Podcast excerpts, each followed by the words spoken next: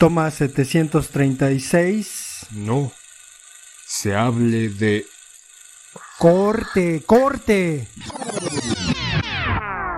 Toma 738 del podcast No se hable de cine. Comenzamos con No se hable de cine. Corte y queda. Bienvenidos al podcast No se hable de cine. Hoy vamos a hablar de la película Avatar 2 o Avatar El mundo de agua. Es una película esperadísima por lo que implica la primera entrega de James Cameron. Sin duda hay que comentar la cuestión visual de la película, es decir, la, la, cuestión de cómo se ve la película y pues se ve extraordinariamente bien. Sin embargo, creo que eh, la brújula se perdió. Creo que Avatar se parece mucho a una especie de Titanic que naufragará, sobre todo pensando que ya están los procesos de edición de la tercera, cuarta y quinta entrega. Entonces, pues lo que podemos entender es que deliberadamente hay la creación de una saga no sé si al final terminen siendo los cinco capítulos, pero pues sí es evidente que estamos delante de una intención y una ambición pues bastante clara con respecto a enriquecerse de manera grosera y que pues James Cameron, el director de Terminator, el director de Alien, y el director de esta película Titanic pues está detrás ya ni siquiera creo que como como un ser creativo me parece que ya incluso está robándose a sí mismo es decir plagiando un poco sus ideas del pasado ¿qué es lo que pasa con Avatar en esencia? la primera película tiene una similitud bastante grande con eventos como la conquista de México. Eh, los Naví, estos gatos azules altísimos, son como gatos egipcios, ¿no? Gatos egipcios azules, eh, antropomorfos. Esta, esta tribu en su planeta pues termina siendo devastada. ¿Qué, es lo que encontramos como característica y por qué estoy comentando el asunto de la conquista y su relación con la conquista de México? Pues es que estos naví tienen una relación con la naturaleza como las culturas prehispánicas la tenían, es decir, en la naturaleza hay una fuerza que nos rige y a pesar de que tengas alguna explicación científica, la naturaleza siempre se manifiesta de maneras misteriosas de acuerdo a nuestra interpretación. Entonces, en la primera película, pues lo que teníamos era la cerrazón de los seres humanos llegando a un planeta y tratando de explotar sus recursos. La película primera obviamente destacaba por los efectos digitales visuales que tiene. Se convirtió en algún tiempo en la película más taquillera de la historia del mundo, ganó muchísimo, muchísimo dinero. Pero parecería que no existía para esa película ni en la menor medida la intención de denunciar hechos de genocidio, por ejemplo. Aunque están expresados en la película, no había ahí como una intención de de exaltar ese tipo de discursos. La película simplemente pretendía contar una historia que nos remitía completamente a la conquista de México y a sus posteriores eventos.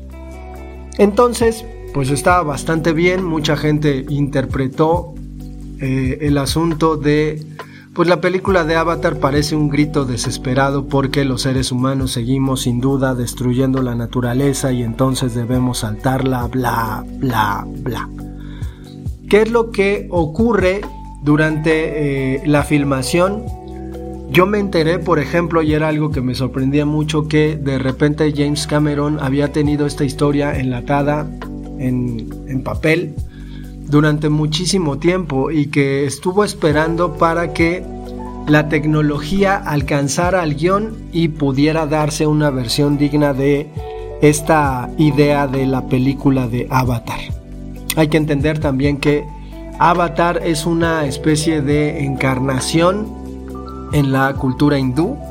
Los dioses o el dios hindú, Trimurti eh, tiene reencarnaciones. Hay que entender que el hinduismo es un monoteísmo con miles de reencarnaciones del, del dios Trimurti en este caso, que está conferido por el dios Brahma, por el dios Vishnu y por el dios Shiva. Entonces estas representaciones de Dios tienen además miles de otras representaciones, miles de otras encarnaciones.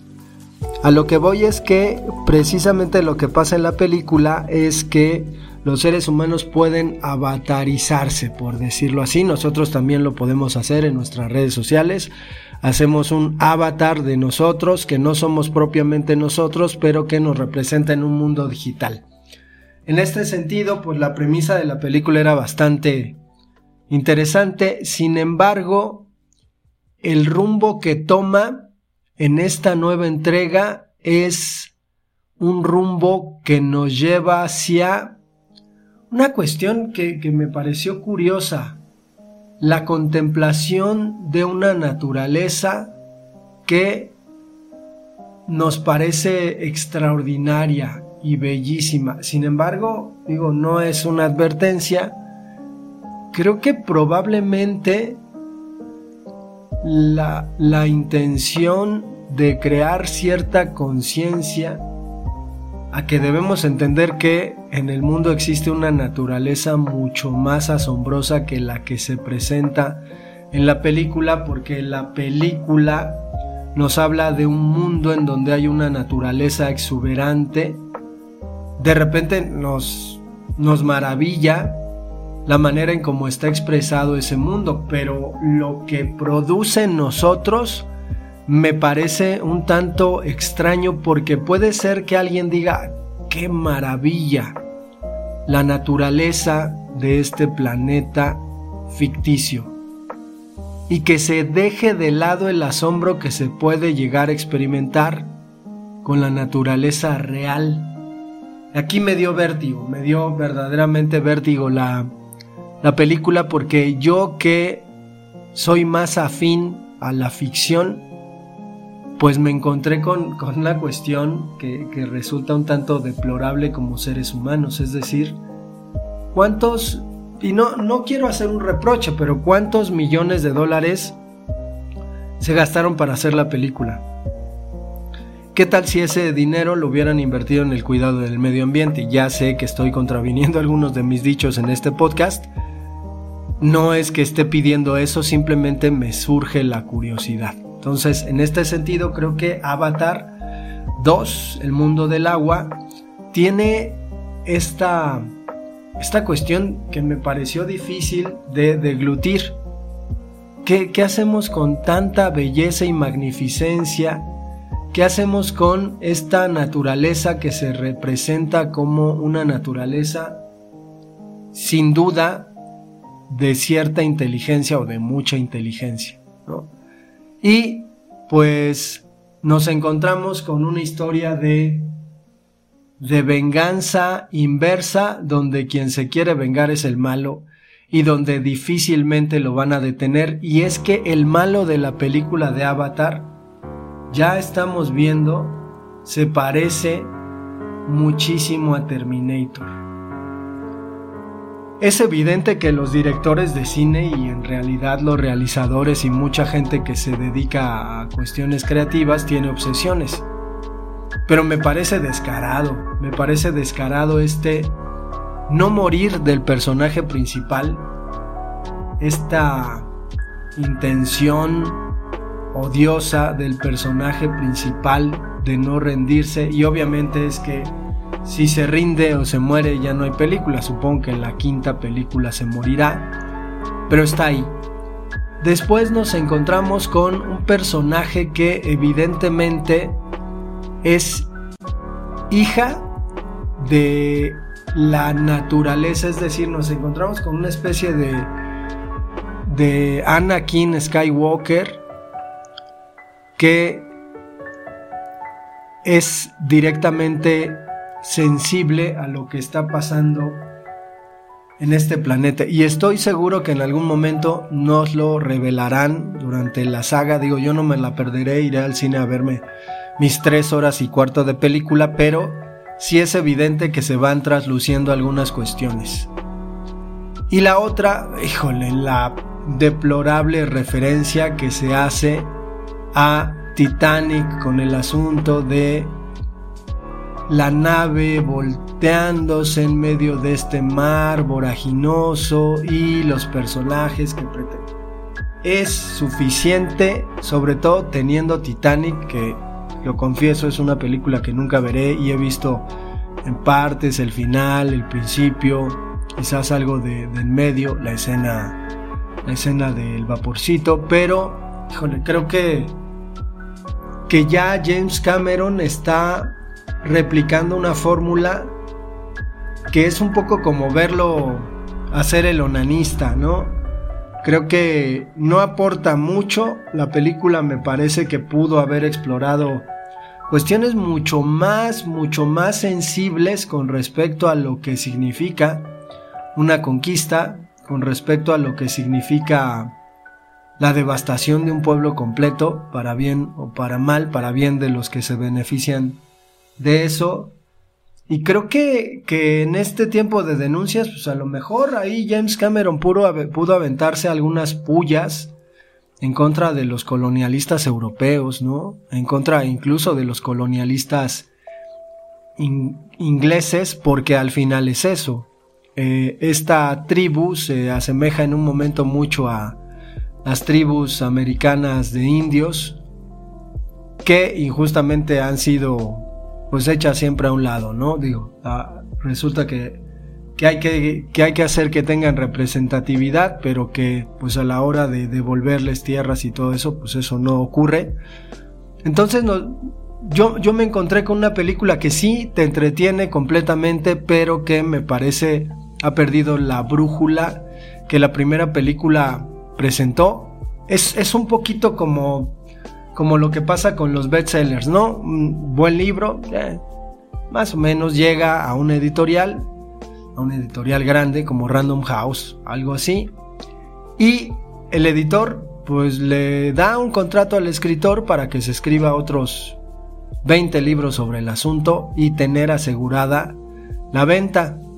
Entonces en este caso creo que es lo que el mercado terminará haciendo con Avatar, lo que parecía una buena propuesta una película digna se va a convertir en un mero entretenimiento. Y es que también, y eso es relevante, creo que hay una especie de contradiscurso feminista en el que algunos directores están cayendo para considerar la figura del padre como una figura que vale la pena seguir relatando en el cine. La película de Avatar tiene desde luego una clara, clara intención de hablarnos de la paternidad y de lo que eso significa. De hecho, pues es curioso que la esposa del personaje principal se presente demasiado pasional, poco racional y que la figura del personaje principal se presente como racional. Digo, no estoy haciendo ninguna denuncia ni me interesa hacer ninguna denuncia, pero creo que hay una especie de intención clara de decirle al feminismo, no, ya estuvo, es suficiente. También el hombre tiene valor y también dentro de una familia el hombre hace lo que puede. Y creo que está bien, digo, porque soy hombre, pero quizás ese, ese asunto es el interesante. La otra, pues, durante la película un hijo del personaje principal muere y se nota claramente el vínculo sentimentaloide que se pretende establecer entre la historia y eh, los personajes de la película. ¿no? Es, es evidente llevar al espectador hacia cierto sentimentalismo y que establezca una conexión emocional con el filme con la promesa de seguir viendo las siguientes entregas. Entonces, la película vale la pena, creo que hay que verla, si les gustó la primera, esta no desmerece en cuanto a efectos, me parece que, que es muchísimo mejor y me parece que es algo que no se ha visto, nos muestra los alcances de la, animación digital que, pues lo que simula propiamente es la realidad, es decir, hacer pasar algo que no existe por real, que es muy poético, pero creo que en ese sentido eh, no queda de ver en lo visual, pero si uno le comienza a rascar al fondo de la película, híjole, no quedará mucho, más o menos sabemos por dónde va, pero vamos a dejar el episodio hasta acá, nos escuchamos en el siguiente.